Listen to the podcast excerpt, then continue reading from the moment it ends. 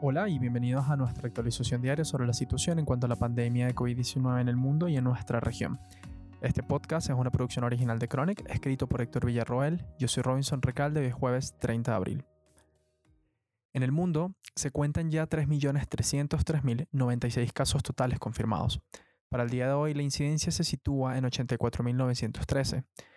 Los decesos a nivel mundial han ascendido a 233.777, tras los 5.748 nuevos fallecimientos registrados en la jornada. En los indicadores de mortalidad, Estados Unidos se mantiene al tope de las cifras reportadas. En la nación norteamericana, el conteo total de casos llega a 1.094.464, con 30.270 casos nuevos diagnosticados en la jornada. Un número ligeramente más alto de la media estadística que el país venía exhibiendo, la mortalidad total es de 63.827 tras los 2.172 informados el día de hoy, lo que también supone un récord para, para el país en una sola jornada. En nuestra región se observan 215.308 casos totales, habiéndose diagnosticado el día de hoy 12.786. Los fallecimientos se sitúan en 11.211, de los cuales 736 corresponden a nuevas muertes en la jornada. Brasil, aún al tope de las estadísticas, reporta una prevalencia de 86.380 y una mortalidad de 5.901. En noticias globales, las principales bolsas de valores de Estados Unidos, ubicadas en el distrito financiero Wall Street en la ciudad de Nueva York, han experimentado un alza por primera vez en casi dos semanas de constantes descensos en sus cotizaciones, tras noticias que sugieren que el candidato a tratamiento del cual hablamos en el episodio de ayer, Rendecibir, ha mostrado resultados positivos según los reportes publicados por la compañía a cargo de su producción, Gilead Sciences. El estudio ha sido aceptado por diferentes publicaciones científicas independientes y arbitradas. El alza en la bolsa vino luego de que el doctor Anthony Fauci, el principal oficial médico del Grupo de Trabajo de Estados Unidos para la pandemia, puntualizara en la conferencia de prensa expertina ofrecida por el grupo que la nueva droga tenía un efecto claro y positivo en disminuir el tiempo de recuperación del coronavirus. El doctor aseveró que, abro comillas, lo que se ha demostrado es que esta droga puede bloquear el virus, cierro comillas, refiriéndose a un estudio independiente realizado sobre la droga por el Instituto Nacional de Alergias y Enfermedades Infecciosas, institución liderada por el doctor. Las noticias favorables generaron esperanza en las instituciones de inversión que transan en Wall Street al avistar un posible punto positivo en la pandemia, el cual ha hecho que la economía de Estados Unidos se contraiga en el primer cuarto del año por primera vez desde 2014.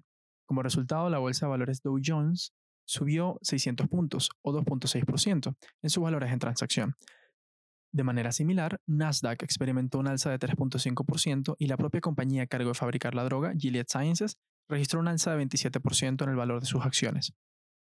Scott Gottlieb, un excomisionado de la Administración de Drogas y Alimentos de Estados Unidos, la FDA, se refirió a las noticias sobre el Rendecibir como un comienzo importante en la lucha contra el coronavirus, que, si bien no supone el final de la pandemia, y opinión del experto luego llegarán a drogas con mejor desempeño, le permite por primera vez a la comunidad global la esperanza de poder planificar en torno a un prospecto tangible.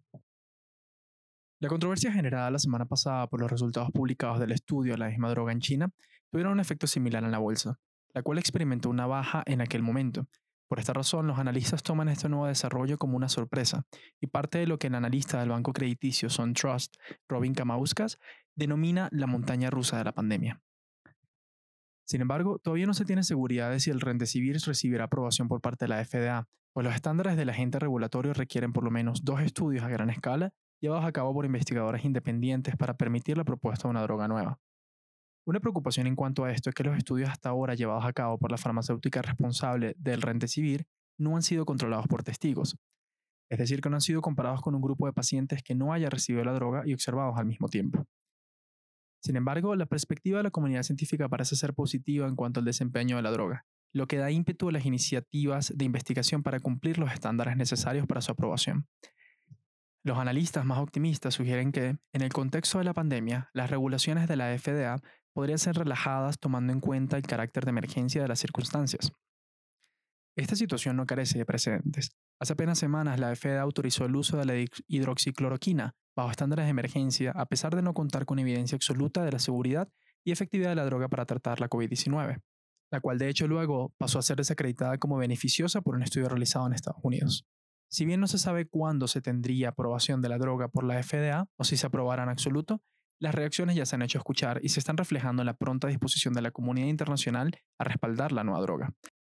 Si este optimismo viene de la interpretación favorable de los datos científicos o de la apasionada voluntad a verle un fin a la pandemia, es cuestión para debate, pero ciertamente tendremos respuestas más claras en las siguientes semanas.